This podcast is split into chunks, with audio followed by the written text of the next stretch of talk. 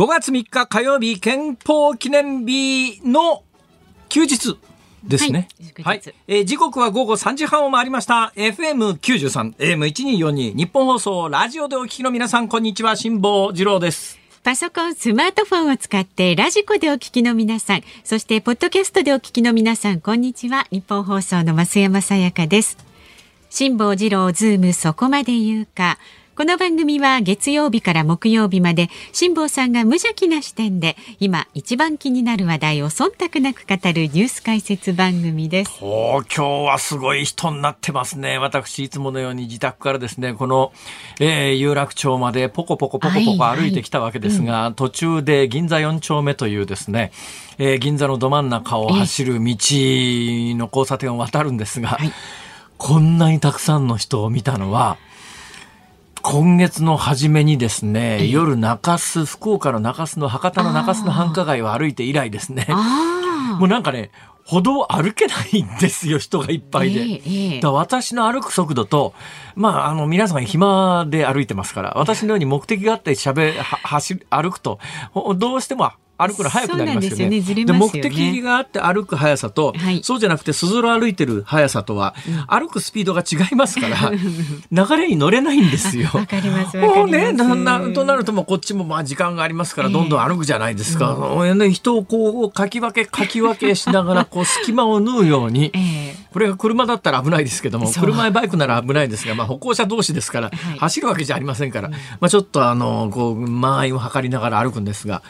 まっすぐ歩けないですよ。もう結構出てますよね。びっくりしましたね。で、知ってはいましたけど、はいあの銀座ってやつの大通りはですね、えー中央にある晴海通りっていう南北に貫く道は車が通ってますけど、はい左右に出てる銀座の中央の大通りのところは歩行者天国になってるんですね。そうですあれ一番最初に歩行者天国になった時のニュースを覚えてるくらいですから。へ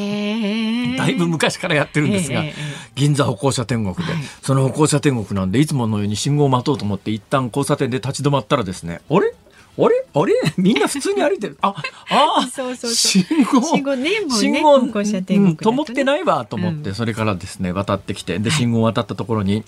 この番組でもお話ししたことがありますけれども、えー季節ごとにですね、はい。あれ多分ね、スペース自体がアンテナショップのスペースみたいなので、季節的に中の店が入れ替わるんだということにようやく最近気がついたんですが、ええ。1年ぐらい前になんか客呼び込みしてたんですよ。で、銀座で呼び込みも品がないなと思ったらですね、えっと、コロナの抗体検査。ああ抗体検査っていうのは抗原原検査と PCR 検査っていうのは PCR 検査と抗原検査、えー抗原検査っていうのは現在あのコロナに感染しているかどうかを調べるものですね。はい。抗体検査というのは感染履歴を調べたりあるいはあのワクチン打った後ワクチンで、えーできた抗体がどのくらい、まああのあ量が残ってるかっていうのを調べるのが抗体検査なんですが、1年ぐらい前に1年ぐらい前だから多分太平洋団行く前でしょうね、ええ。その銀座4丁目の角のところの、えーいつもこう通るところの左側で呼び込みしてるから、なんで呼び込みだろうと思ったら、抗体検査の呼び込みで、おお、抗体検査、値段見てみたら1万円ぐらい当時したんで、いや、1万円払ってコロナの感染歴か、あるいはそねのワクチン打った後の抗体の量を調べる人がどのくらいいるんだろうなと思っていたら、あっという間に潰れたんですね。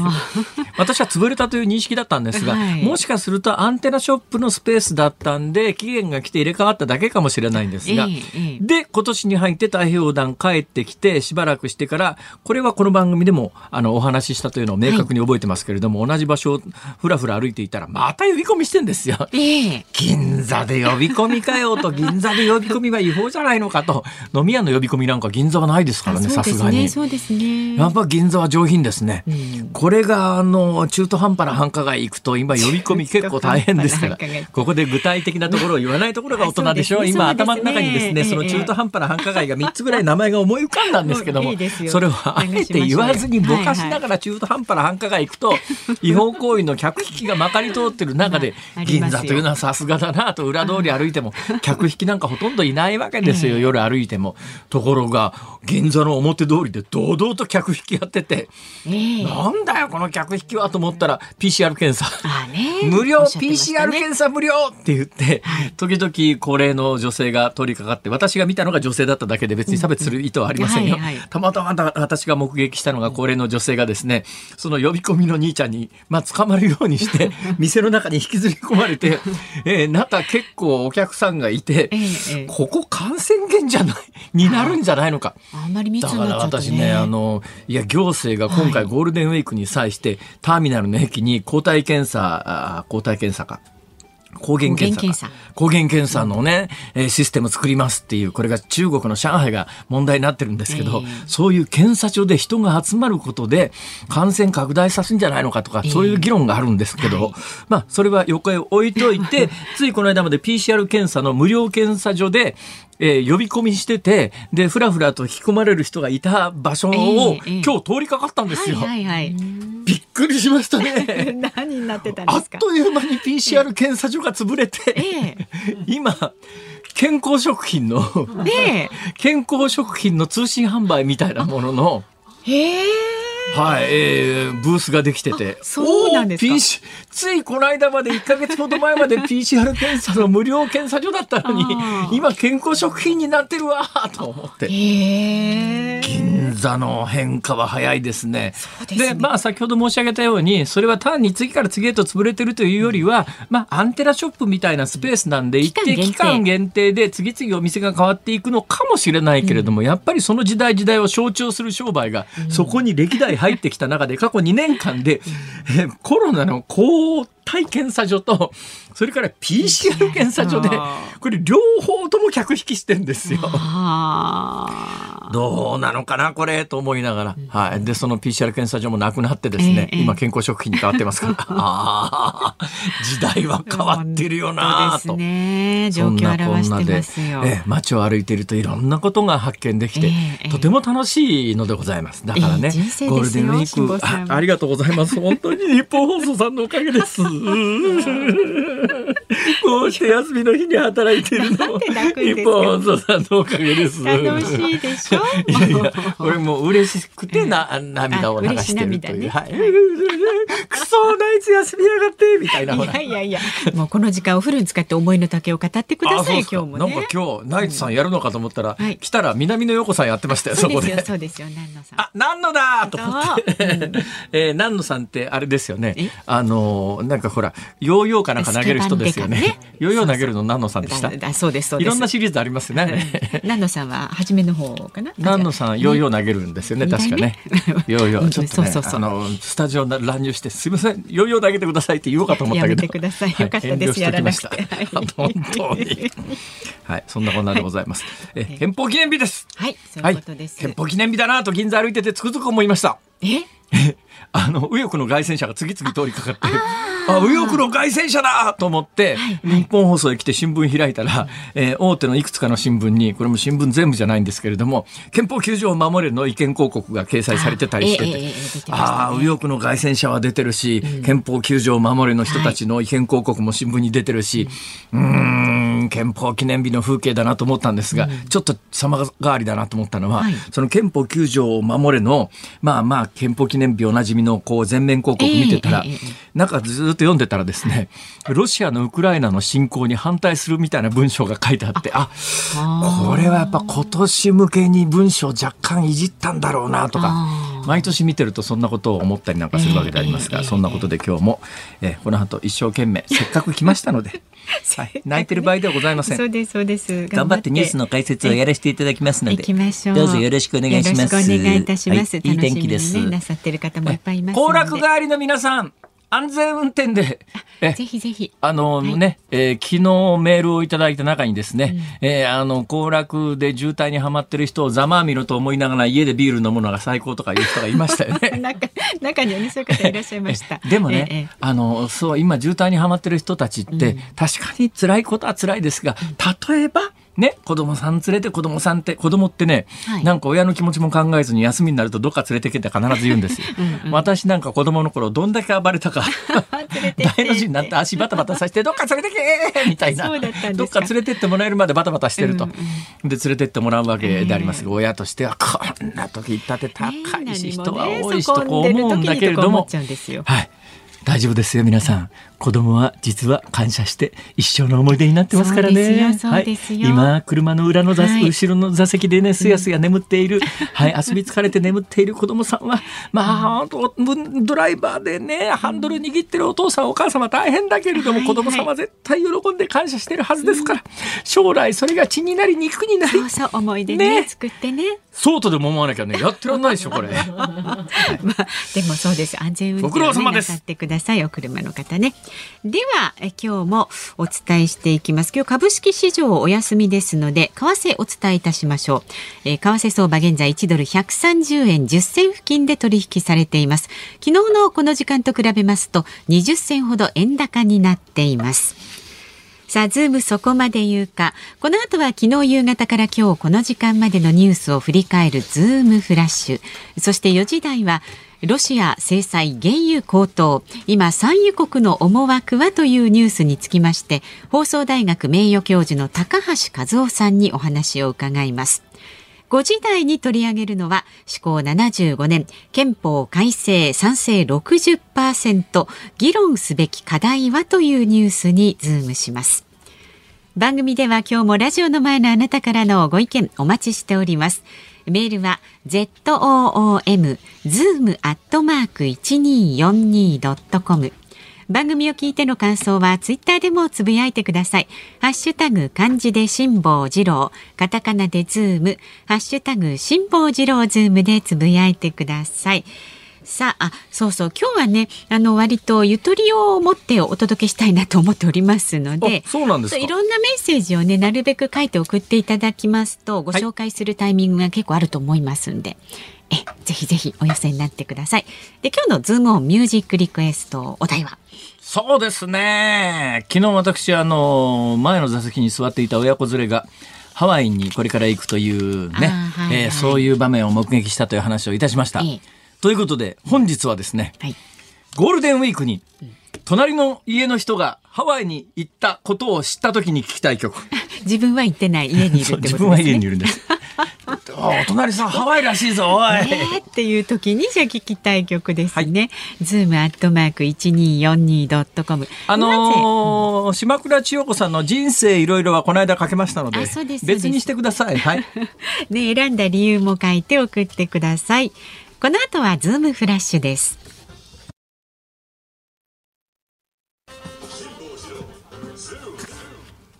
ニッポン放送がお送りしています辛坊治郎ズームそこまで言うか。ここからは昨日夕方から今日この時間までのニュースを振り返るズームフラッシュです。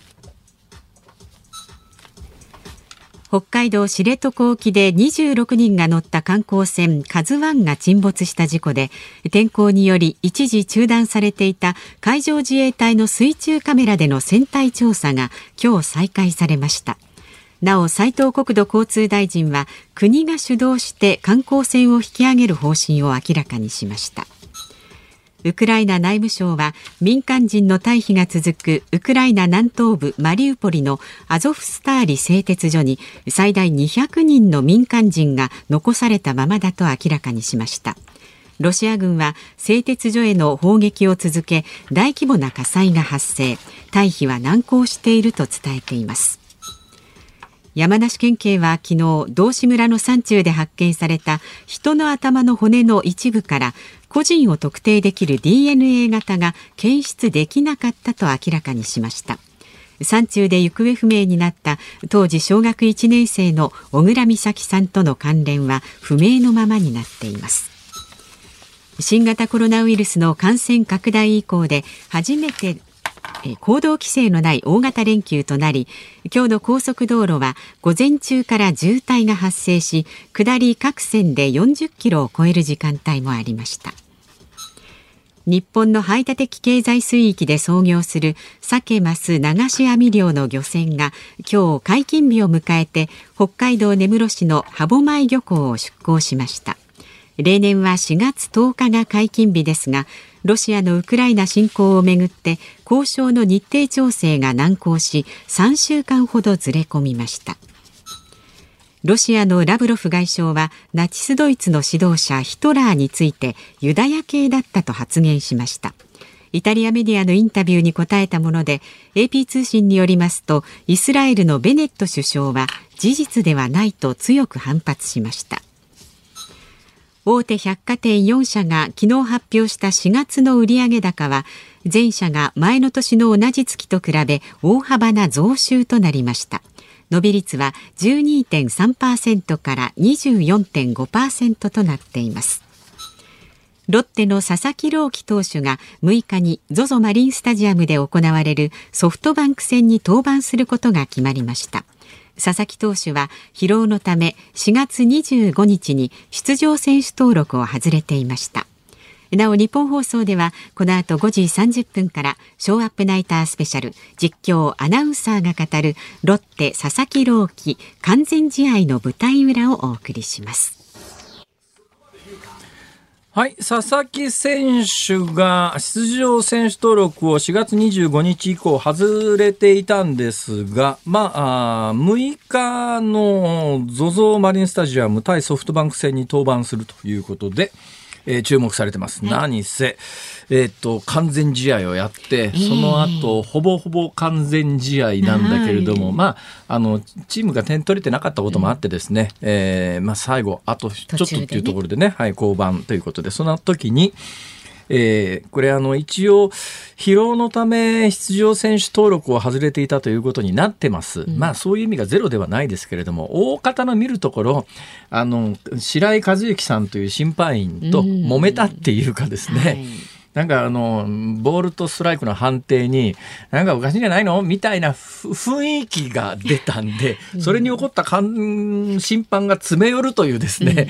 ちょっとあんまり見たことがないシーンで、その審判の白井さんという人に対してですね、なんだこの審判は？っていう人もいれば、うん、いや審判としてそういう態度は大切だという人もいてですね、うん、この白井さんという審判の行動をどう評価するかであある意味ね、うん、その人の性格って見えるよなっていう感じが すごくしますね。そうですか。ちなみに私ダメです。えダメっていうのは。ダメです。こういう人ダメです。ああそうですか。こういう審判さんダメですね。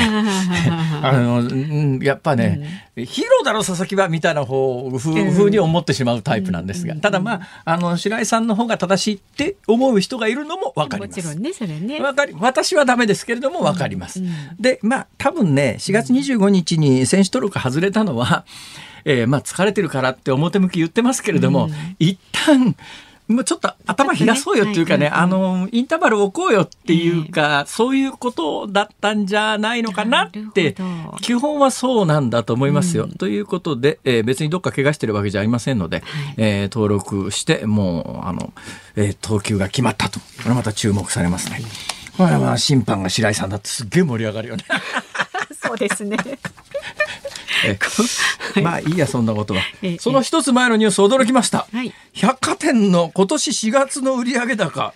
えー、対前年度比平均で何？12.3%から24.5%増えてる。すごいですね、うん、なんで急に4月に伸びたかというと、うんうん。ちょうど1年前、これ対1年前に比べてなんですね。同じ4月で比べた時の1年前の伸び率なんですが、はい、えー、っとね、4月の既存店売上高ですごいのがですね、阪急阪神が42.2%増なんです。えー、これちょっと特殊事情なんです。はいというのはあの昔阪神と阪急ってライバル百貨店だったですよね、うん、ところがあの乗っ取り騒動の時に、えー、一本化されてですね、はい、一つのあの経済グループになって今阪急も阪神も同じ資本なんですよ、うん、それでそれから建て替え工事が阪神ずっと行われていて阪神4月の頭にオープンしたばっかりなんです。それ1年前に比べればそれは42.2%増えて当然じゃんっていう話なんですが他も伸びてるんですが他が伸びてる理由も明らかで、うん、えー、3月まで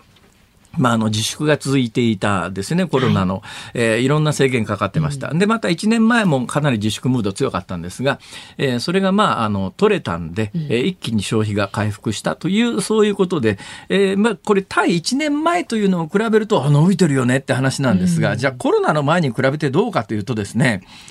えー、調べてみたらコロナ前の2019年4月で比べると、えー、それ4月に伸びたとは言いながら、それでも大丸松坂屋百貨店が2割減、高島屋1割減ということで、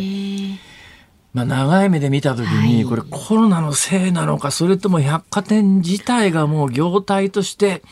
だんだん時代と合わなくなっているのかもしれないというようなことを感じさせますが、とりあえずは4月だけ単独で見ると、まあそういう事情があってぐっと伸びてるよと、はい、そういうことになっております。はいさてですね、潜水調査が行われるということで、はい、これに関して言うと、飽和潜水というのは、さっきあのニュースのコーナーに入ってませんでしたけれども、ええー、ちょっとやっとこうと思います。はい、あの、カズワンというのが、これ、海上自衛隊が見つけたんですね。で、海上自衛隊が見つけたんだけど、沈んでるところが水深120メートル。うん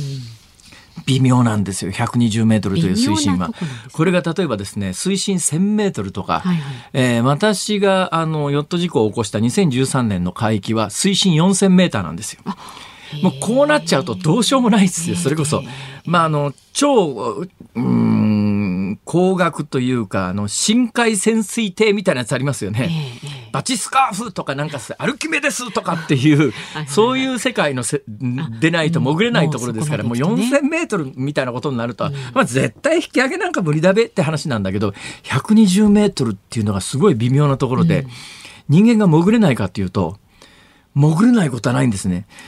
あの、赤、赤ラングっていうのは商品名ですけれども、スクーバダイビングっていうのはありますね。うんうん、まあ、未だにスクーバダイビングに関して、新聞とか、あの、ネットの情報でも間違いがいっぱい書いてあるんですが、酸素ボンベを背負ってって言うじゃないですか。あれ、酸素ボンベじゃありませんからね。空気ボンベですから。空気ボンベ？スクーバやりませんか？私、泳げないから泳げないんですか？私結構若い時ですね、うん、あの、レジャー程度のスクーバですけれども、うん、私の周りに結構本気でやってる人たちがいるんで、その本気でやってる人たちからすりゃ私なんかもお笑い草なんだけど、まあでもお遊びでスクーバダイビング、まあライセンスももちろん持ってますけど、まあライセンスっつったってこれ国家資格のライセンスと、あの潜水士に関して言うと国家資格のライセンスと単にレジャーで潜るための、えー、それ以外のライセンスとあって、まあ、大抵の人が持ってるのは国家資格の潜水士じゃなくて普通のライセンスで、だけどそのライセンス持ってないとタンク貸してもらえないとか潜らせてもらえないとかっていうのがあって、その私民間のライセンスは持ってるんですけど、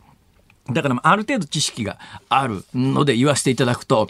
120メートルってものすごく微妙な深さで、もの大変に無理をして危険を冒せば、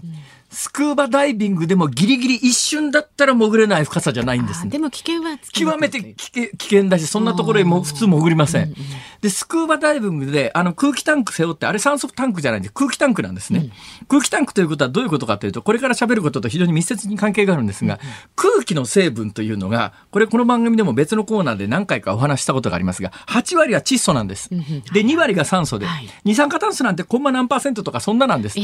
大気の大半は2 2割の酸素と8割の窒素、8割の窒素。で、空気タンクってのこれを200気圧ぐらいに高圧にして背負うだけの話なんです。200気圧の空気って、あのタンクでもめちゃ重いんですよ、これが。空気でも、あ、空気ってこんなに重かったんだって思うくらい。で、酸素ボンベじゃなくて空気ボンベなんですね。あの、あスクーバダイビングで背負うのは。はい、で、これで深いところ潜ると何が起きるかというと、えー、呼吸するためにその深さに合わせて空気に圧力かけて肺に送り込まないと、うん、えー、あの低圧の空気じゃですね外からの水圧に押されて呼吸ができなくなりますからあの深度に合わせてあのスクーバダイビングってよくできてるのは、はいはい、潜る深度に合わせて吸う口のところの空気圧を変えるんですね。深さによって変わるんです、ね。うん、それで深く潜れば潜るほど圧が高まります。うん、で素人が体験ダイビングみたいなものでよくライセンスなくても潜らせてあげますよってのあるじゃないですか、うん、あれで潜るのが大体10メーターぐらいなんです。10メーターぐらいだと、あの恐ろしい病気には普通ならないんですよ。うんうんね、10メーターぐらいだったらまあまあ10メーターだと大気圧プラス10メートル分の水の圧力ですから2気圧ぐらいですから、このぐらいの圧力だとどうってことないんですがこれが30メーターぐらい潜るとですね、えー大気圧と合わせると4気圧とかになるわけです。そうすると超高圧の空気が体に入ります。何が起きるかというと体中の隅々までその高圧の空気が行き届くんですが8割が窒素なんです。その窒素が体中の細胞に溶け込むんですよ。で、その段階で窒素って恐ろしくてですね、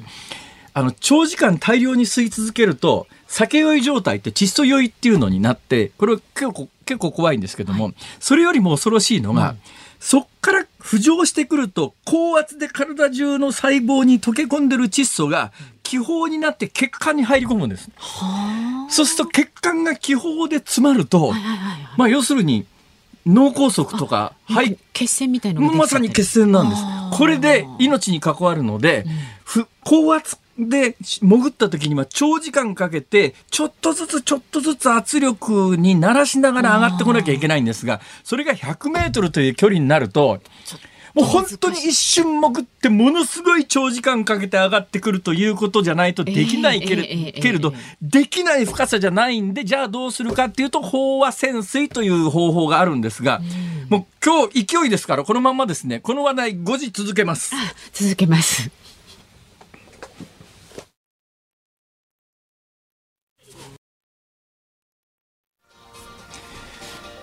5月3日火曜日時刻は午後4時を回りました東京有楽町日本放送第3スタジオから辛坊治郎と日本放送の増山さやかでお送りしています。はい、ズームそこまで言うかにお寄せいただきましたメがとうごッセージです。ざいます。豊島区の久美子さん52歳の方辛坊さん私の実家では免許を返納した父がはい。家族にどこか連れて行けとうるさくつきまとうみたいですという。お子さんだけじゃないとね。面白い面白いですね。連れてけどっか連れてけ。でしょう。それはまあ昔我々が育った頃との人口比で言うと、ええそれはまあ同じような構図になってるのかもしれないですね、うん我々育った頃って子供が圧倒的に多かったですが今ご高齢の方が圧倒的に多いですから。そうですよね。えいずれにせよ、おそういう負担を強いられるのは現役世代と、まあね。今も昔も現役世代と、ういうことになっております、はい。ご苦労様です。それから川崎市高津区の剛さん54歳の方ですね、はいはい。今日は3年ぶりの横浜開港祭りでパレードがあります高校3年生の息子はパレードに参加します、え。吹奏楽部に入っているのでドラムで演奏もするそうですよ。私は仕事で見に行けませんが他の家族は見に行きます。晴れてよかったってお父さんかね。そうですね。パレードですか。あー今日は青空に生えてね気持ちよく更新できそう、きっとまあ今はね昔と違いましてあの動画で誰かが撮って送ってくれたりしますかあらーそうですね。あの、うんうん。そういうのがなかった時代はね現場に行かないともう完全に見逃しちゃうところですが。今もうあの携帯で携帯で動画が撮れる時代ですから、うん。これも本当30年前じゃ考えられないですよ。本当ですよ。今あの山の家の整理っていうのをやっておりましてですね、うん。大量の VHS テープっていうのが出てきたんですよ。ところが同時に発掘した VHS のデッキがええもう全く使い物にならなくて。で VHS だけならいいんですけどハイエイトという 今はもうない企画ですよね。えハイエイトっていうので家庭用のビデオが大量にあまあってええ。そのテープが出てきたんだけど見る手段がないんですよ。そうなんですよね。撮ってあってもね見られなくなっちゃいますよね。新しく、まあ言っちゃなんだけど、別に買うお金がないわけじゃありませんから、売ってりゃ買ってやろうと思ったんだけど、新しい製品でハイエイトと VHS が再生できるものがないんですよ。えじゃあ中古を中古品しかないんです。あそれで中古品を探し当てたんだけど、はいはいはい。その私が買おうと思ってるのの評判がボロボロで 買っては見たものの中にテープが絡まってましたとかボロカス書いてるわけですよ。だけどどうしようもなくて家に大量にある VHS とハイエイトのテープをこれね業者に持ってって DVD に焼いてもらうとかっていうサービスはあるんですが、あーはいはい。こんなもん高くてそんなまあそれが多分一番賢いか残すんだとしたら時間を考えると。そうそうそうそう頼んじゃって。そうなんですよね。昔今はデジタル製品って例えば1時間の動画でも、はい。全部見なくても、まあそのまんまコピーするとかなんとかってはいはいそうですね。時間一瞬で済むじゃないですか。ところがあの VHS のテープの時代は1時間のテープをコピーしようと思うとそのテープは1時間再現するのに時間がかかるわけですよ。ね。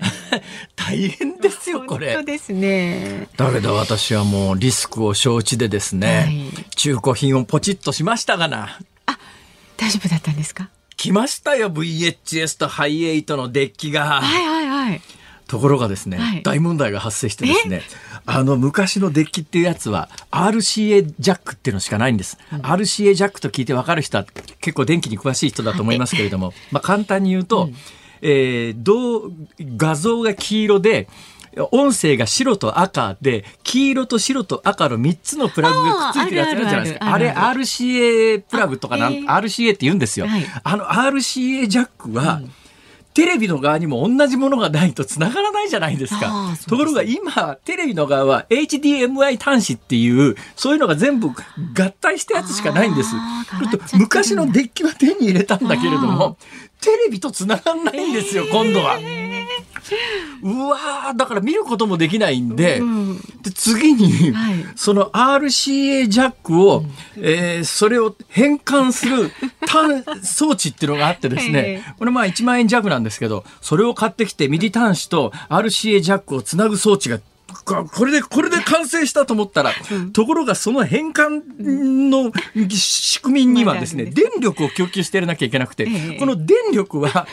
うん、あの、なん、なんだろうな、あの、普通のパソコンに使うジャックありますね、横についてる。ええ。えーあれなんて言うんだ、そうそう、それそれ。あサイドのところにね、1センチぐらいのはいはい、あの、うん。どんなパソコンでも横について平ますが、そうじゃありません。あのそっちは電源ジャックです。平べったいものです。よね1センチ普通なんとかって言うじゃないですか。H、USB です、USB。あじゃねえわ。USB から電源取ってその装置に電力を供給してやらなきゃいけないんだけれどもうちもう USB のあのチャージャーみたいなやつがもういっぱいいっぱいでそこに供給するだけのものがないんでまたそれも別に買ってこなきゃいけなくて。もう昔のハイエイト再生して見るだけで大騒ぎですわ。大変だこれは。絶対なんかそういう需要はあると思うんで、新製品でみんなコンパクトにまとまってて HDMI 端子であの画像を取り出せますよとか、場合によったらそのまんまあのほっとくだけで、えーハードディスクに録画できますよみたいな装置を売ったら売れると思うんだけどな。結構ね買う方いらっしゃいますよね。ありそうなもんなんだけど少なくとも私が今まで頑張って探した中では、少なくともリーズナブルの、ね、な値段では出てこなかったですね。はえ何の話だこれ？すいません本当にね、まあでもあのとりあえず良かったです。それでね見られるようになるといいありがとうございますはいまだまだご意見お待ちしております。ズームアットマーク一二四二ドットコム。感想はツイッターでもつぶやいてください。ハッシュタグ漢字で辛坊治郎、カタカナでズーム、ハッシュタグ辛坊治郎ズームでつぶやいてください。RCA が出てきて USB 出てこないのはおかしいよね。まあ確かにそうですね。かなり時間かかりましたもんね。はい、はい、えーどんなことでも結構ですのでね、ご意見お寄せください。さあ、この後は、えーロシア制裁原油高騰、今、産油国の思惑はというニュースにズームしていきます。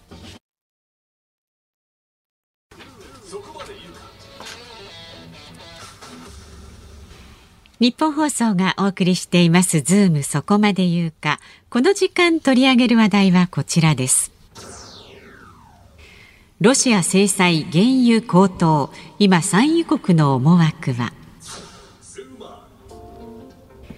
ロシアによるウクライナへの軍事侵攻が始まってから欧米各国は相次いでロシアへの制裁を強化していますがそんな中欧米と対立するロシア産原油の穴埋めを各国が急いでいます。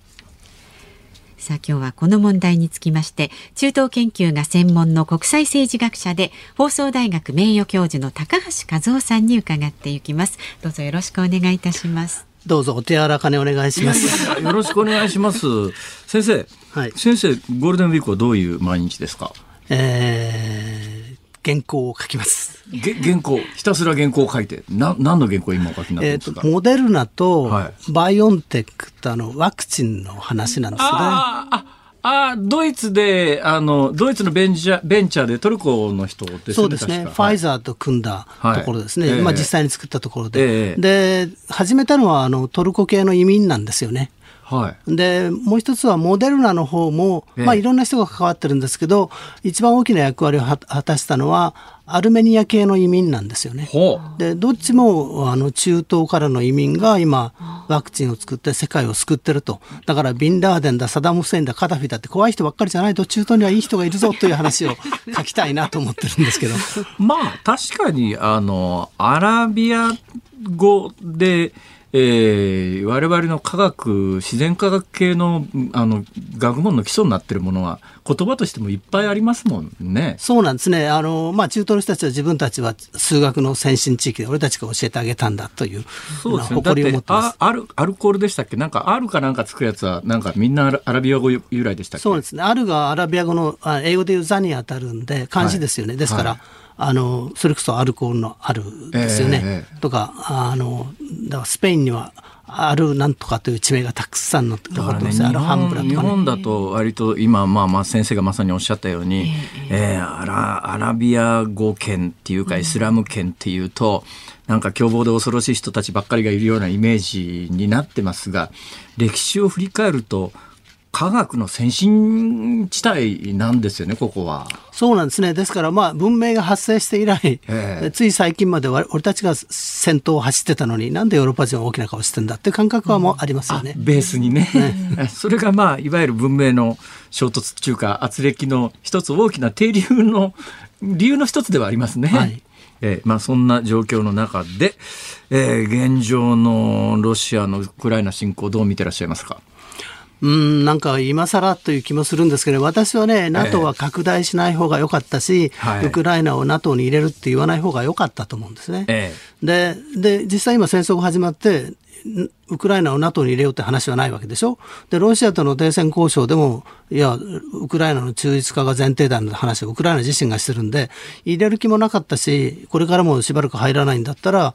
ウクライナをね、NATO に入れてアメリカが守るみたいなこと言わない方が良かったんですよね。実際に守ってあげてないんだから。さあ、さりながら、ロシアの側も大誤算でっていうか、まあ、結果そうなるに決まってるだろうと思うんですけど、今まで NATO に対して距離を置いてたはずのスウェーデンだの、フィンランドなのが急激に NATO に接近していくと。もう、プーチンのあの思惑とは全く違う方向に世界は走ってますよね。そうなんですね。ですから、あの、これ、まあ、どっちもそうなんですけどね、あのヨーロッパの例えばバルト三国だフィンランドスウェーデンだウクライナはやっぱロシアが怖いわけですよね、えー、だから NATO に入れてくれって言って NATO に入りたがるわけですけどロシアにしたら NATO が近づいてくるというのは脅威なわけですよね。えー、で、まあ、あの、ヨーロッパの小さな国にしてみれば、ロシアが怖がるって冗談だろ、お前5000発も核兵器持っててってみんな思うわけですけど、ロシアとしては、いや、そんなことがないとね、第二次大戦中はドイツが攻めてきて3000万人も殺されたし、ナポレオンにはモスクワまで占領されたし、ロシアってひどい目に遭ってるという、まあ、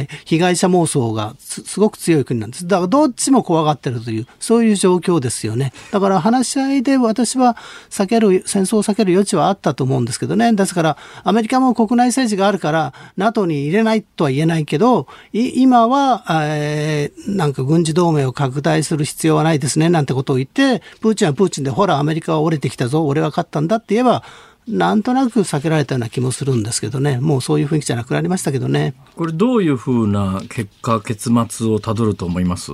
私は一番心配してるのは、ロシアがボロ負けをすることで、はい、あんまり追い詰めたらプーチンは凶暴なことをしかねない。だから先ほど出てきたカダフィにしろ、フセインにしろ、まあ、アメリカが潰しちゃって殺しちゃったわけですけどね、えー、プーチンはそに対してはそれはできないんですよ、プーチンは核兵器持ってるから、はい、最後はそれを使ってくる、だからプーチンをあんまり追い詰めないことが重要で、やっぱり最後は、ね、プーチンを裁判にかけて公主権にするわけいかないんだから、話し合わないといけない。となるとね、えーあの実際本当に思ってるかどうかは別としてアメリカの大統領はプーチンが戦争犯罪人だジェノサイドだってね思っててもいいんですけどあんまり言わない方がいい。えー、本当に交渉するつもりだったらね。だから1950年代、アイゼンハワーって大統領いましたよね。彼は冷戦が本当に激しい時期、厳しい時期、えー、フルシチョフやスターリンの悪口は一言も言わない。お前本当はどう思ってんだ？どうして言わないんだって？いい人だと思ってるのか？いやいや、そうは思ってないけど、ロシソ連とアメリカはいつか交渉しないといけないかもしれない。俺がソ連の指導者と会うときに散々悪口言った後だとまずいだろうと。だから悪口言うのは、そのためにリチャード・ニクソンという副大統領がいてね、こう吠え吠えさせてたわけですよ。だからアメリカの副大統領のハリスさんの役割は、もう散々口汚く罵って、バイデンをよく見せて、え将来の交渉に備えてこうカードとして残しておくことなんですけどねなんかバイデンさんちょっと走りすぎてるなっていうのがちょっと心配ですね。でも今のお話を裏を返すと状況によったらプーチンは核兵器まで使いかねないってことですね。うん、それを心配してるんですよね。えー、あのみんなプーチンこうちょっとね精神的に乱れてんじゃないかというわけでしょ？はいはいだったら心配ですよね。本当にそうだったらね。うん。まあ、笑い事じゃないですよね、本当にね。うん、さて、えー、中東の石油の話を今日はお伺いするということでお越しいただいているわけですが、はい、えー、っと、ロシアの石油生産量は現状において世界一にですか？どんなそうなんですね、まああのー、瞬間風速で違うんですけどね、今、アメリカ、ロシア、サウジアラビアがこう競うあほぼ、ほぼ大体13%前後ですね、手元の資料によると。ですね、はいはい、でアメリカは国内需要が大きいですから、あんまり輸出に回れない、だから、まあ、ロシアとサウジアラビアの輸出が一番大きいと。いうことになるわけですね。これ中東は今その対ロシアとの距離感ってどういうふうに取ってるんですか？それが難しくて、え内心ロシア人大好きって人はあんまりいないんですけどね。あそうなんですか、えでもアメリカと対立する上でロシアに、まあソ連にこれまで助けてもらってぶっちゃけアメリカとロシアとどっちが好きって言われたら大体どういうふうに答えるんですか？えー、どっちも嫌いというのが 正しい答えだと思いますね。ただね、あのまあ、あのロシロシアってソ連は超大国だったでしょ、ええ、だからたくさんの奨学金を出して、はい、あのまあ、旧ソ連に留学させてるんですよ。だから我々がね、フルブライト奨学金とかね、ロータリー奨学金とかもらってアメリカに行って洗脳されて帰ってくるじゃないですか。まあでも両方ありますからね、あの、小田誠さんみたいにアメリカ留学して、あの、徹底的に反米になって帰ってくる人もいますからね。うんうんうん、だから、あの、まあロシア、それからウクライナに留学した人もたくさんいますしね。えー、で、まあ、あの、そういう人をいつか、まあ、日本に招待して歯医者さんで日本で最新の歯科の検証してもらって、ええ。えー、最後のパーティーを、まあ、あウクライナに、ね、留学してたというからロシア料理店でやったんですよ。懐かしいだろうと。で問題は酒飲むかどうか分かんないんで、はいはい、ウォッカを出して我々がちびりちびり舐めてたら、ええお前ら酒の飲み方知らないってドッとこう一気飲みをされましてねだからなんか時にはウォッカがイスラムに勝つんだなというのがよく分かったんですけどね。あそうですねイスラム教で酒はご法度、うん、だけどロシア人はお酒飲みっていう、うん、どっちなんだっていう話ですね。うんさて、はい。だからそれなりにあのロシアの影響力はあるんですよ。我々が思ってる以上にね。でもう一つあの今回キーワードとしてイスラエルっていうのがあるわけですが、はい、イスラエルのスタンスは私の知る限り今の、えー、対ロシア制裁には加わっていないけれどもまあ、ゼレンスキーという人はユダヤ人だし、うん、えー、どんなスタンスを取って、これからどうするつもりなんですかね？まあ、あの、英語で言うフェンスに座ってるというやつで、だからあのウクライナに、まあ、野戦病院を作ったりして、ええ、そういう人道支援はやってるんですけど、まあ、あんまり武器は出してない、はい、でただ、ロシアに対する非難もこう口ごもりがちですし、ええ。ー、経済制裁という雰囲気でもないと、ででなぜなのかというと、いやそれはまあね、旧ソ連、ロシアとウクライナから100万人単位でユダヤ人が移民してるんですよね。そうなんですね。だから両方にチャンネルがあるから、我々はこう片方の肩を持つんじゃなくて仲裁をやるべきだっていうのが今のイスラエル政権の建前。という話で昨日ぐらいまで来てたんですが昨日今日ぐらいの報道でですね、はい、あのロシアの外務大臣がいやトラー、あの、まあ、世界で、要するにユダヤ人で、ユダヤ人の首長というのは、ウクライナのゼレンスキーと、それから、えー、イスラエルしかいないわけだけど、うん、その、いや、いや、で、ウクライナのゼレンスキーに関しては、ナチだ、ネオナチだ、ネオナチだとロシアが言い続けてて、うん、えー、で、えー、それに関して、あの、いや、彼はユダヤ人じゃないのかって記者が聞いたら、ロシアの外務大臣が、いや、ヒトラーだってユダヤの血が入ってるみたいなことを言って、これは多分、歴史的に科学的に学術的にそうであるかどうかに関わりなく対イスラエルを考えた時にとんでもねえ発言でイスラエル国内で相当な反発があってもおかしくないだろうと思うんですが、これ先生どう見ます？ええ、あの、イスラエル国内では大変な反発があって、まあ我々の世代の人間はね、手塚治虫のアドルフに次ぐって漫画がそういうテーマでしたから、それを思い出してはいるんですけどね、あの、そんなものを国際的には認められるわけはなくて、イスラエル側は非常に非常に怒ってます。で、ただ、まあ、イスラエルがなぜね、あの、ロシアに対して厳しくないのかというのは、仲仲介をやりたいというのは建前で、本音は、ええ、あの、シリアの問題があって、はい、シリアの制空権をロシアが抑えてるんですね。はい、で、そこに、まあ、イランの影響力が入ってきてるからというんで、イスラエルはずっと大規模な爆撃をシリアでやってるわけですよ。で、ロシアが向こうを向いてくれるからイスラエル空軍が自由に動けるわけイスラエルが、えっと、シリアに軍事攻撃を、まあ、日常的に行っていることについてロシアが今までのところ見て見ぬふりをしてくれてると。ロシアと本格的に敵対するとそれができなくなるということですね。あそういうことなんですね。ですからイスラエルの軍部の多分あの要請が強くてロシア非難に回ってないんじゃないかというのがまあ一般的な見方ですね。ただ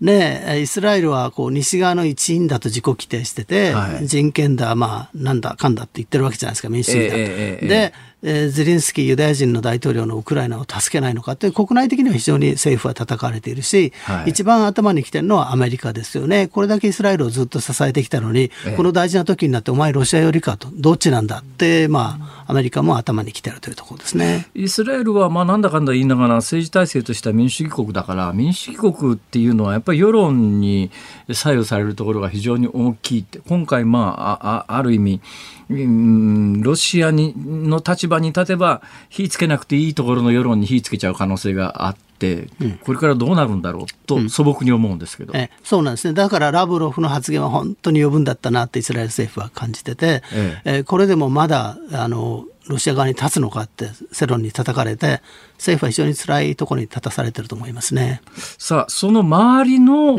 アラブの国々は今後どういうスタンスを取るんでしょうか、えーまあ、一番注目されているのはサウジアラビアで、はい、えー、今、まあ、ロシアの石油制裁したら石油が足りないわけですよね、ええ、で石油の生産を増やせばいいんですけど石油の生産を急に増やせるだけの能力を持っている国はサウジアラビアしかないんですよ、はい、だからサウジアラビアが増やしあの増やしてくれればいいんですけどサウジアラビアが結構冷たい。で一つはまあロシアとの関係を維持している。それから石油の値段が高い方が儲かるというのがあるんですけど、はい、もう一つはバイデン政権があの発足以来あのサウジアラビアの皇太子と口を聞かないということでね。あそうなんですか、えー、サウジアラビアの皇太子ってムハンマドさんでしたムハンマドさんですね。なんかあの辺ムハンマドさんいっぱいいるからどのムハンマドさんだか分かんなくなるんだけど あのもしかしてあれですよねあの、えー、イランかトルコかなんかで誰か殺したんじゃねえかって言われてる人ですよね。そうですねそれでそのやつと口を聞けるかということであの、まあ、バイデン政権あのバイデン大統領は国王と話するけど皇太子とは話をしないという政策を実際今その皇太子のムハンマドさんという人が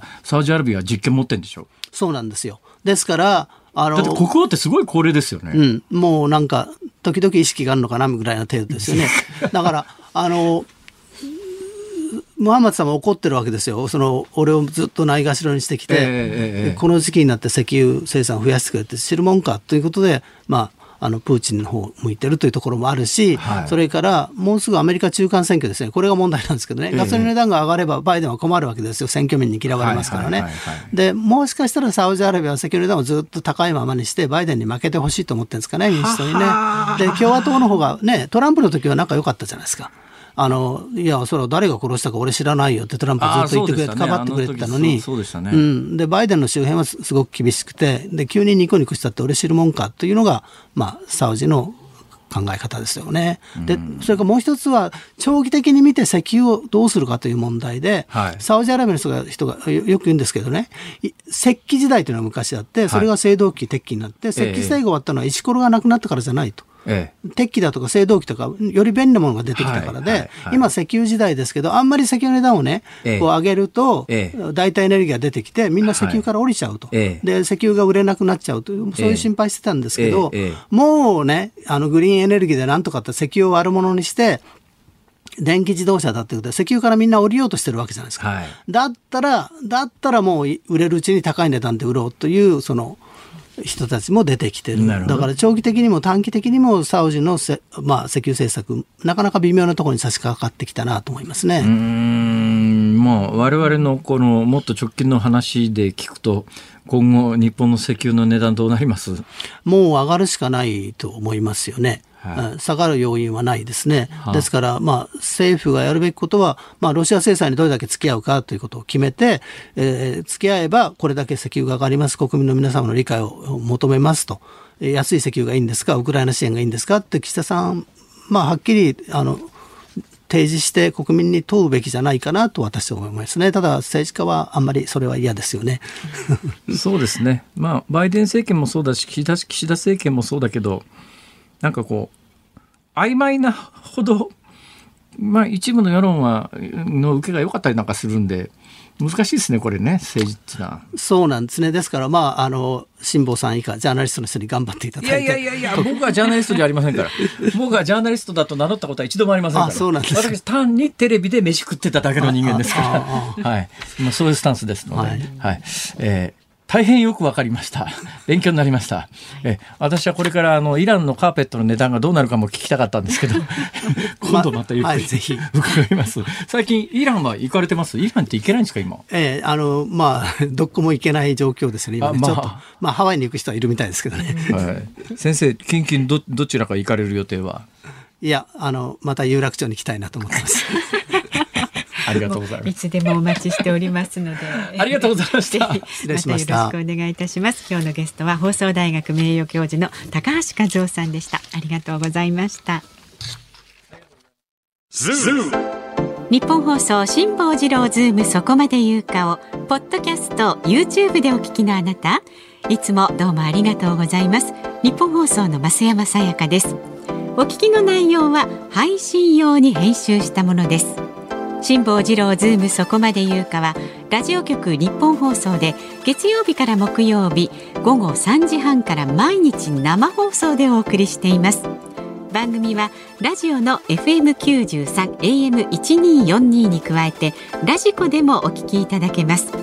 ラジオラジコではポッドキャスト YouTube 版にはないコンテンツが盛りだくさん。アトムさん吉田由紀ちゃんの中継企画さらに辛坊さんが「夕刊フジ」の気になる記事を解説するコーナーそして辛坊さんが聞きたい曲をお送りする「ズームオンミュージックリクエスト」などラジオラジコでしか聞けないあんなことやこんなことがいっぱいです。ポッドキャスト YouTube を聞いた後はぜひラジオラジコで辛坊治郎ズームそこまで言うかをお楽しみください。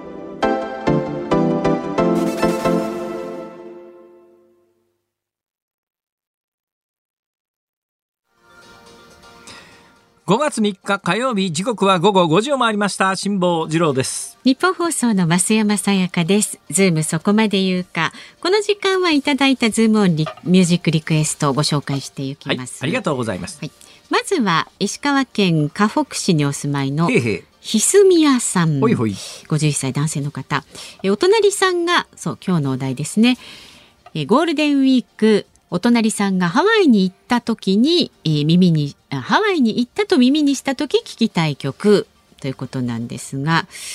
えーお隣さんがハワイ旅行に出発する気配を感じながら、やっぱりお前は出て行くんだなとつぶやいた後で、ったきりなら幸せになるがいい。戻る気になりゃいつでもおいでよと強がってみるのもいいんじゃないでしょうかと。全然関係ないと思いますけどね沢田沢田研二ですか勝手に仕上がれです。へいへそれからシネ学60歳の春陽光さん、えーリンドバーグのイーナね、いいながたくさん出てくる歌詞なので羨ましさをリクエストしました。はいい、いないいなって。それから府中市のブラックパールさん、アグネスラムさんの雨上がりのダウンタウンでお願いします。そんな曲あるんですか？あるんですって。アグネス・ラム。そう、彼女はハワイ出身ですし、はいそうです。ね、辛坊さんも若かりし頃彼女の水着のポスターを自室に貼っていたと思います。いやいやいやそれどころか今回太平洋横断に際してですね、はい。太平洋横断中にすることないだろうって言った私の知り合いがですね、はい。アグネス・ラムのジグソーパズルってやつをくれてですね これ太平洋横断中にアグネスラムのジグソーパズル そんな暇はねえわみたいな、はい、そんなことがありました。まあ、えー、それから新潟県のミラフォンさん30代男性の方。へへえー、ハワイは飛行機で行く人がほとんど、まあごく稀にヨットで近くを通過する人はいますが、はいはい、書いてありますが。堀江健一さんのことですね。はい、とか、えー、飛行機といえば木村拓哉さん主演のドラマグッドラック。ということで主題歌だった山下達郎さんの「ライドオンタイム」でどうでしょう？ああこれドラマのテーマ曲だったの？そうですそうですそうです、うん、はい、トラックのね。それからおしずきおしずしさん50代、世田谷区の方。ハワイといえば早見優ズバリ夏色のナンシー。あ懐かしいですね。ねハワイ育ちって早見優さんのね、えーそれから千葉県いすみ市の日陰のたんぽぽさん66歳女性の方。リクエスト曲は吉田拓郎さん今日までそして明日から、えー、過疎地域に暮らしております県下でも屈指の米どころだそうです、ほうほう。で後継者のいない町で定年退職した高齢者が今田植えの追い込み時期でそれはもう大忙し、ええ、ハワイなんてとんでもない。うちには認知症の母がおり行楽なんて考えられません私には私の生き方がある。拓郎さんのこの歌に何度励まされたことか。なるほど。でもねハワイに行かなくたって田舎暮らしって楽しいですよ。動物園に行かなくたってイノシシもキョンも アナグマもハクビシンもそこら中にいるんですから。キョンがいるんですか？房総半島方面の方ですか？えー、いすみ市だから。ね。はい、うん、そうですか。それはそれは。はい、えー、新潟県のカーリーさんリクエスト曲バネッサ・ウィリアムズのハピネスお願いします。人に買ってもらったダイヤより働いて自分で買ったダイヤモンドは綺麗だから私は頑張るんだよ的な歌です。なるほど。で私は、えー、観光庁で働いていて午前中サービス出社してきましたが同様にサービス出社している皆様頑張ってください。辛坊さん増山さんから温かい言葉あれば嬉しいです。はい。ご苦労様です。頑張ってくださいはい、まあやっぱり増山さんに言ってほしいなと、ね、そうですか、はい、何度でも言いますよ、えー、埼玉県春日部市うちのないこと言わないように。55歳の主婦の千春さんカメハメハ大王の歌をリクエストそんな歌あるんですか？あるのかな？ある。か。聞いたことあるな。あの童謡みたいなの？知ってる知ってる知ってる知ってる。あるあるなんとかのなんかカメハメハっていうね。ああるあるあるあるはいそれから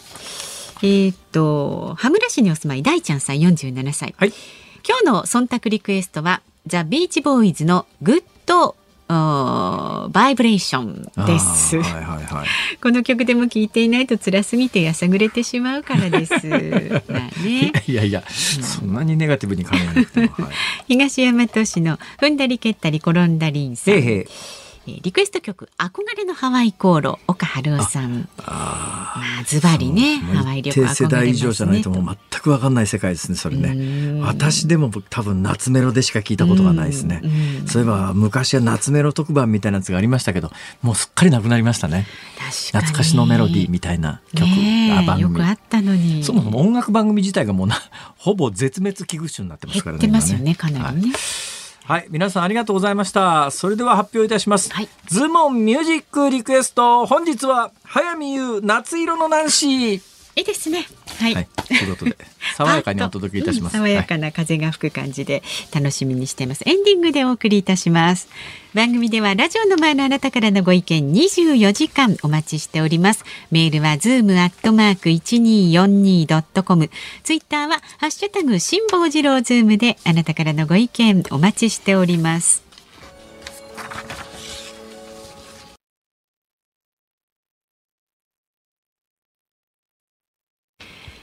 ニッポン放送がお送りしています辛坊治郎ズームそこまで言うか。今日最後にズームするのはこちらです。飽和潜水で船内捜索へ水深120メートルで調査。北海道知床半島沖で起きた観光船カズワンの沈没事故で海上保安庁は昨日水深およそ120メートルの海底付近に沈んだ船体の内部を捜索するため飽和潜水と呼ばれる特殊な潜水技術を持つ民間業者と契約を結んだと発表しました。船内に取り残されている可能性がある行方不明者を捜索するとともに船体の引き上げに向けた準備を進めます。いやあのへえと思ったのはですね、はい、まあ、飽和潜水っていうのは知ってました。えー、私あの、まあ、3時台に申し上げたようにダイビングのライセンスを、まあ、民間のライセンスですけどね、潜水士の方の国家資格じゃない方のライセンスですが、持ってはいるので飽和潜水自体は知ってたんですが、うん、えー、海上自衛隊に飽和潜水の確かね部隊っていうかね技術はあるのは知ってたんですが、海保にもあると思ってたんですが。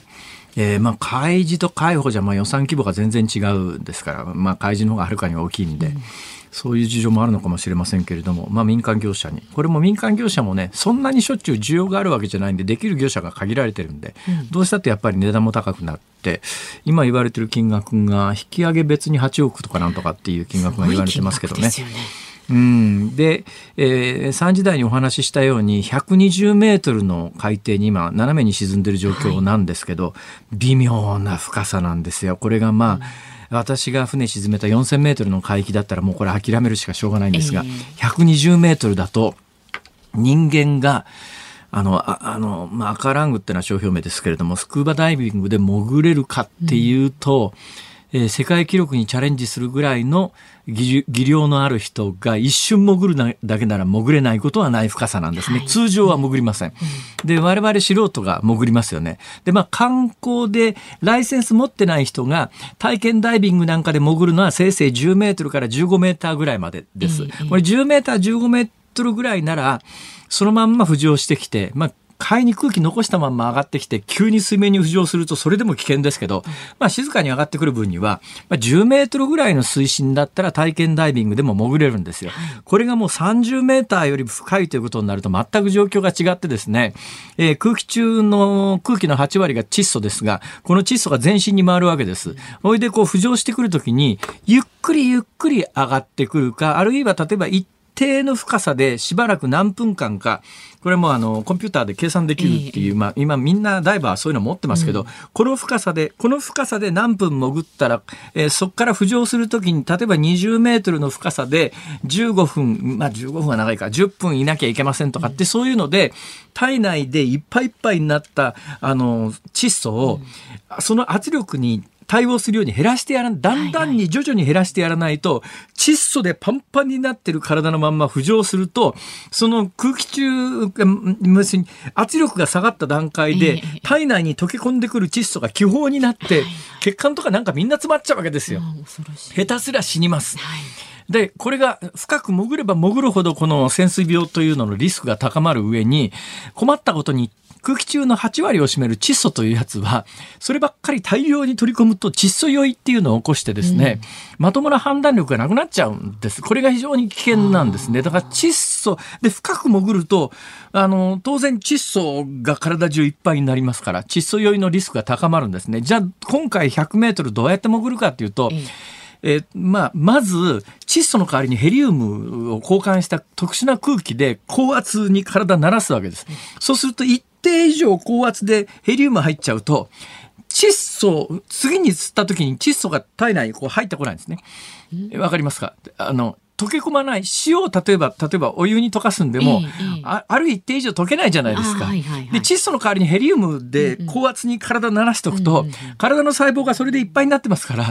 入ってこないまあまあだから要するにまあ特殊なことをしてまず深い、うん。そこの高圧にまず体慣らすわけですよ。それ仕組みがいるんですね。特別な部屋がいります。で、高圧に慣らした上で、その高圧の状況を維持したまんま100メートルのところに、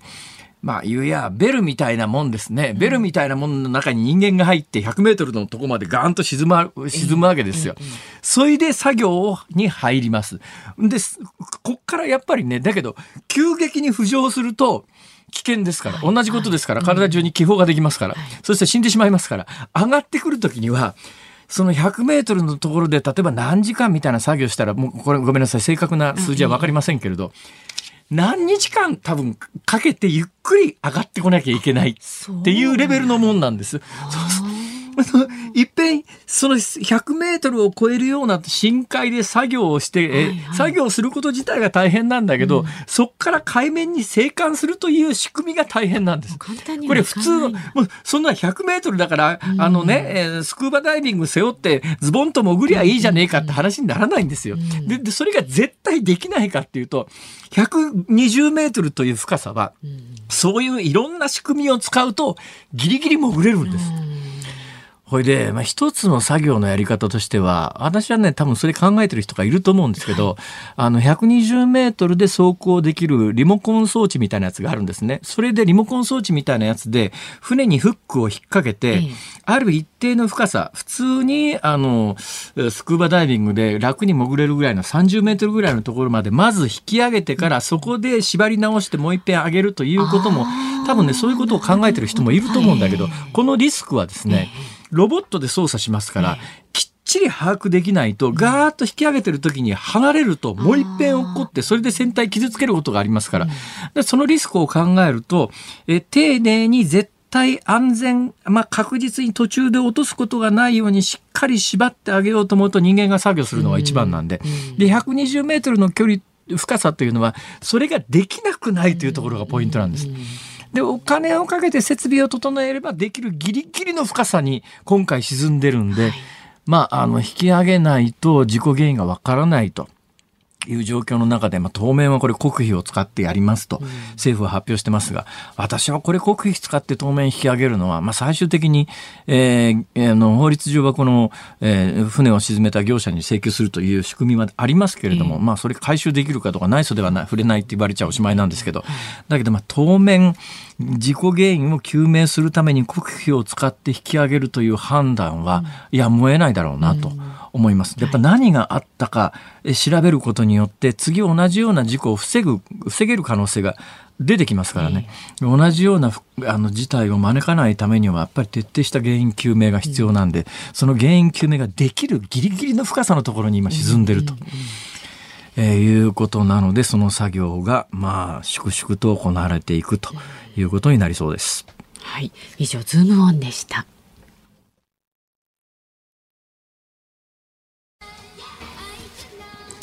お送りしているのは世田谷市にお住まいのラジオネーム押し寿司さん川崎市の川崎うさぎさん熊本県のお茶目な長距離運転手さんのリクエストで早見優夏色のナンシ